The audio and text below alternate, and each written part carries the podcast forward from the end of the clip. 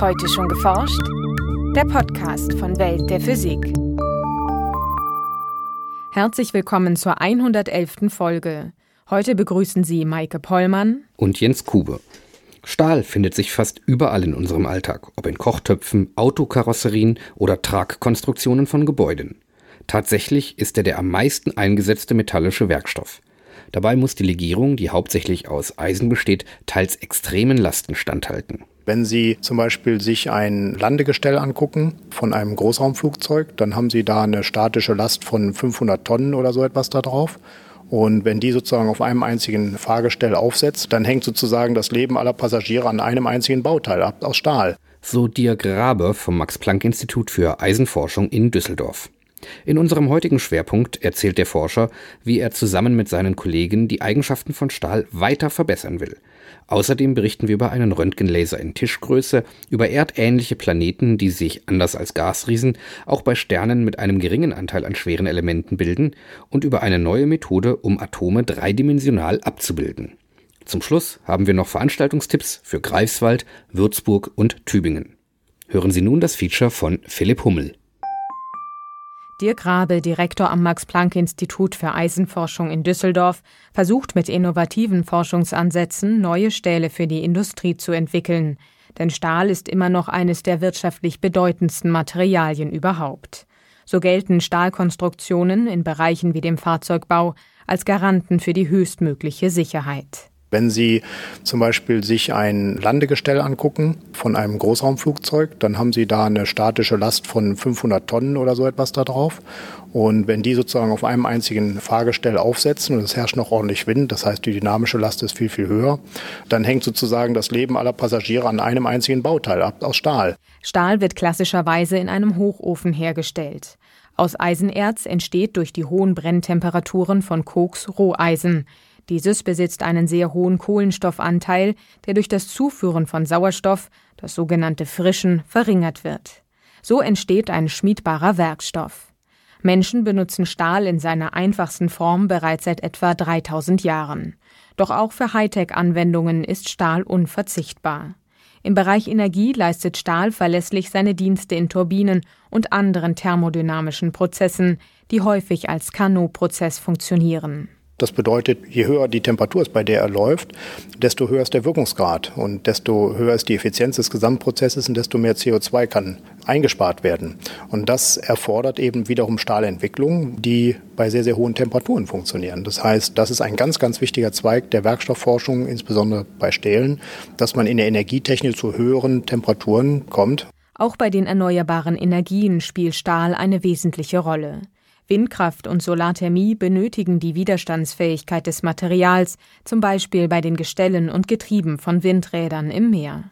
Die müssen also korrosionsresistent sein, die müssen sehr, sehr wartungsarm sein. Das heißt, da dürfen nicht die Getriebe durch Korrosion oder durch die extrem hohen Lasten dieser gesamt 500 Tonnen Köpfe, die da oben drauf sitzen, mit Generatoren, allem drum und dran, äh, eben nicht versagen. Das gleiche gilt zum Beispiel für so etwas wie solarthermische Kraftwerke, wo die komplette Peripherie, die ganzen Pipelines, alles, was dort sozusagen den Wärmeenergieträger, der durch die Spiegeltechnologie dort zur Erhitzung gebracht wird und dann eine Turbine betreibt, auch das basiert alles auf neuen äh, Stählen, die eben diese zum Teil aggressiven Träger, die erhitzt werden, also auch tolerieren und verkraften können müssen. Das heißt, auch solarthermische Kraftwerke sind im Wesentlichen aus Stahl und aus Spiegeln gebaut. Diesen Werkstoff so maßzuschneidern, dass er bestimmte mechanische Eigenschaften besitzt, ist das Ziel von Dirk Grabe und seinen Kollegen. Im Projekt SmartMed wollen die Forscher herausfinden, durch welche physikalischen Eigenschaften zum Beispiel ein selbstheilender Stahl entwickelt werden kann. Dabei spielt das Konzept der sogenannten schwachen Phasen die zentrale Rolle. Die Grundidee des Projektes ist, dass man sozusagen in einen sehr, sehr starken, also mechanisch sehr, sehr starken Werkstoff wie Stahl oder Titan dort ganz kleine zweite Partikel einbringen kann, die sozusagen eigentlich ganz schwach sind. Das heißt, die auf eine lokale mechanische Belastung, höhere Belastung so reagieren, dass sie eine Umwandlung durchführen, vielleicht das Volumen sich ändert. Das heißt, die Phase nimmt eben mit ihren Atomen ein größeres Volumen ein als vorher durch die von außen aufgezwungene Last des Risses dann kann das zum Beispiel zu lokalen Druckspannungen führen, die zum Beispiel einen Riss wieder schließen können, ganz lokal, ohne dass ich von außen irgendwas tun muss. Die Wissenschaftler wollen aber nicht einfach so lange herumprobieren, bis sie herausgefunden haben, wie sich die schwachen Phasen in einen Werkstoff einführen lassen. Stattdessen arbeiten sie mit theoretischen Modellen, mit denen sie am Computer die mikroskopischen Bestandteile verschiedener Stahlmischungen mit Hilfe der Quantenmechanik beschreiben und so deren makroskopischen Eigenschaften vorhersagen können. Zudem stehen den Wissenschaftlern höchst präzise Messgeräte zur Verfügung, mit denen sich ein Material bis hin auf die Ebene einzelner Atome untersuchen lässt.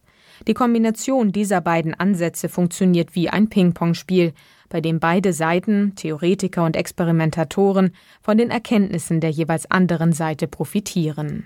Wir können also aus komplizierten lokalen Strukturen, die diese Materialien auszeichnen, also Grenzflächen oder Defekte des Materials oder Oberflächen, wirklich die einzelnen Atome herausziehen, herauspicken mit verschiedenen spektroskopischen und elektronenmikroskopischen Verfahren und dann plötzlich Dinge sehen, die wir früher gar nicht sehen konnten. Wenn man also zum Beispiel eine nanoskopische Lage mit nur fünf oder sechs Atomreihen hat, die eine bestimmte Wirkung hervorrufen, dann waren die möglicherweise in ein, zwei Synthesen auch schon vor 50 Jahren vorhanden, aber die konnte kein Mensch sehen. Um die Prozesse, die in einem potenziell selbstheilenden Stahl ablaufen, vorherzubestimmen, ist es nötig zu wissen, wann eine Phase kurz vor der Umwandlung steht, sich also die physikalischen und chemischen Eigenschaften des Stahls verändern. Und wenn ich das sozusagen im Computer versuche auszurechnen, und da hat man quantenmechanisch mittlerweile sehr, sehr viel Erfahrung, wie man sowas analysieren kann, gerade also sozusagen eine Phase so legiere, dass sie zwar als kleine Teilchen in einem Werkstoff wie Titan oder Stahl zum Beispiel auftritt, aber wenn ich sie sozusagen einmal einer gewissen Mechanik unterziehe, wie biegen oder so etwas, oder belasten, mechanisch ziehen, dass sie dann so instabil ist, dass sie direkt in eine andere Phase übergeht. Und das macht man eben mit Hilfe der Quantenmechanik. Diesen Ansatz haben die Forscher schon verwendet, um titanbasierte Hüftimplantate zu entwickeln, die besser funktionieren sollen als die gängigen Prothesen. Titan ist steifer als Knochen. Die Entlastung, die das Knochenmaterial erfährt, wenn ein Titanimplantat eingebaut wird, führt zu einer unerwünschten Rückbildung des Knochens.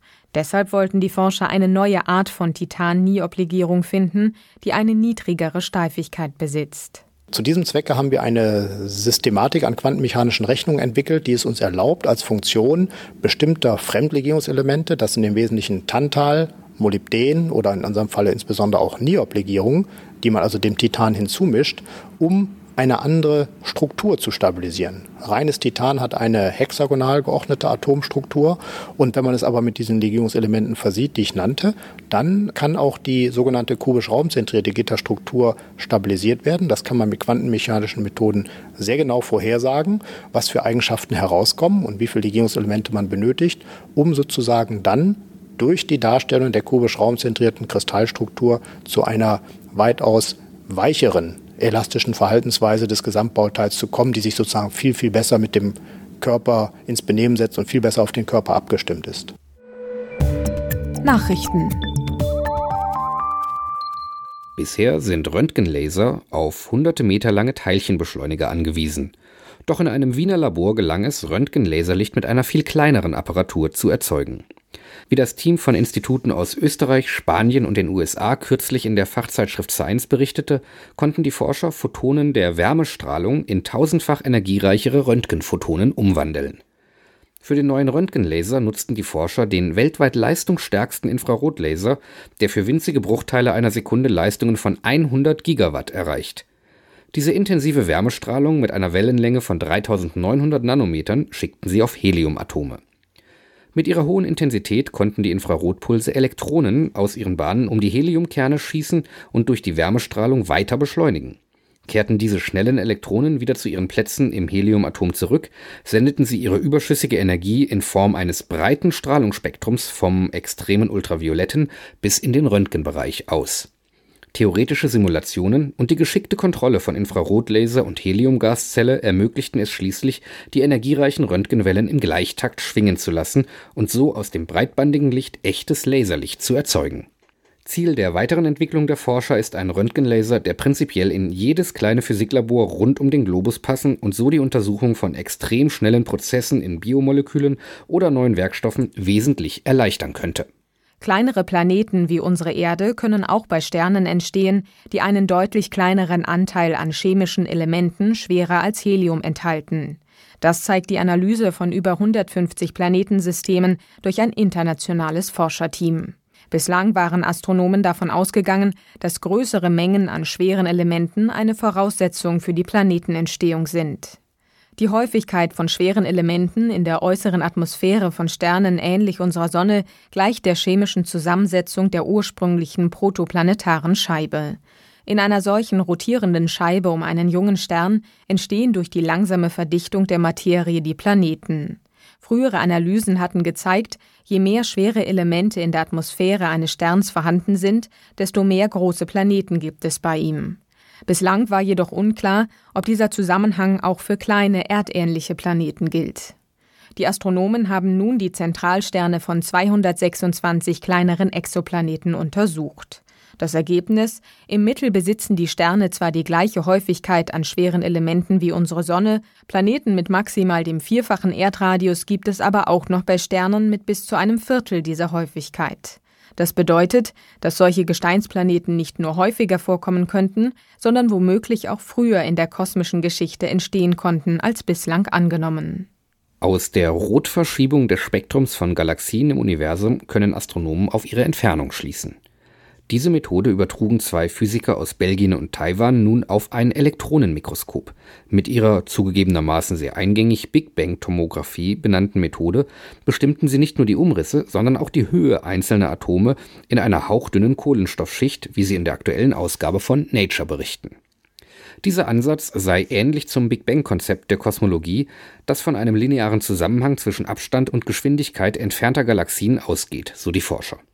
In einem engen räumlichen Bereich, wie ihn eine mikroskopische Probe darstellt, gilt auch für Elektronen ein linearer Zusammenhang, und zwar zwischen ihrer sogenannten Phasengeschwindigkeit und der Entfernung.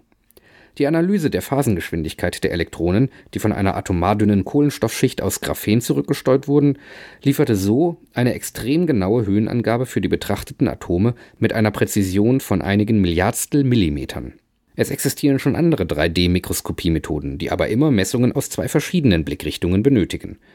Das neue Big Bang-Mikroskop dagegen kommt mit einer einzigen Messung aus nur einer Blickrichtung aus. Und nun zu unseren Veranstaltungshinweisen. In Greifswald klärt Professor Michael Schreckenberg von der Universität Duisburg, warum Staus scheinbar aus dem Nichts zustande kommen und ob es tatsächlich Sinn macht, immer neue Straßen zu bauen. Der Vortrag Leben im Stau, neue Erkenntnisse der Verkehrsphysik ist zu hören am 21. Juni um 16 Uhr im Hörsaal des Instituts für Physik der Uni Greifswald. In Würzburg spricht Professor Harald Weinfurter von der LMU München über Quantenkryptographie, mit der sich vertrauliche Informationen verschlüsseln und abhörsicher übertragen lassen. Das Kolloquium findet statt am 25. Juni um 17.15 Uhr im Hörsaal P des Physikalischen Instituts auf dem Hubland Campus Süd der Universität Würzburg. In Tübingen hält Professor Stefan Dreitzler von der Universität Göttingen einen Vortrag über extrasolare Planeten und ihre Zentralsterne, wobei er besonders auf Planeten in Doppelsternsystemen eingehen wird am 27. Juni um 17.15 Uhr im Hörsaal N3 des Hörsaalzentrums Morgenstelle an der Universität Tübingen. Das war's für heute. Bleiben Sie wissenschaftlich und laden Sie uns auch nächstes Mal wieder herunter. Welt der Physik wird Ihnen präsentiert vom Bundesministerium für Bildung und Forschung und der Deutschen Physikalischen Gesellschaft.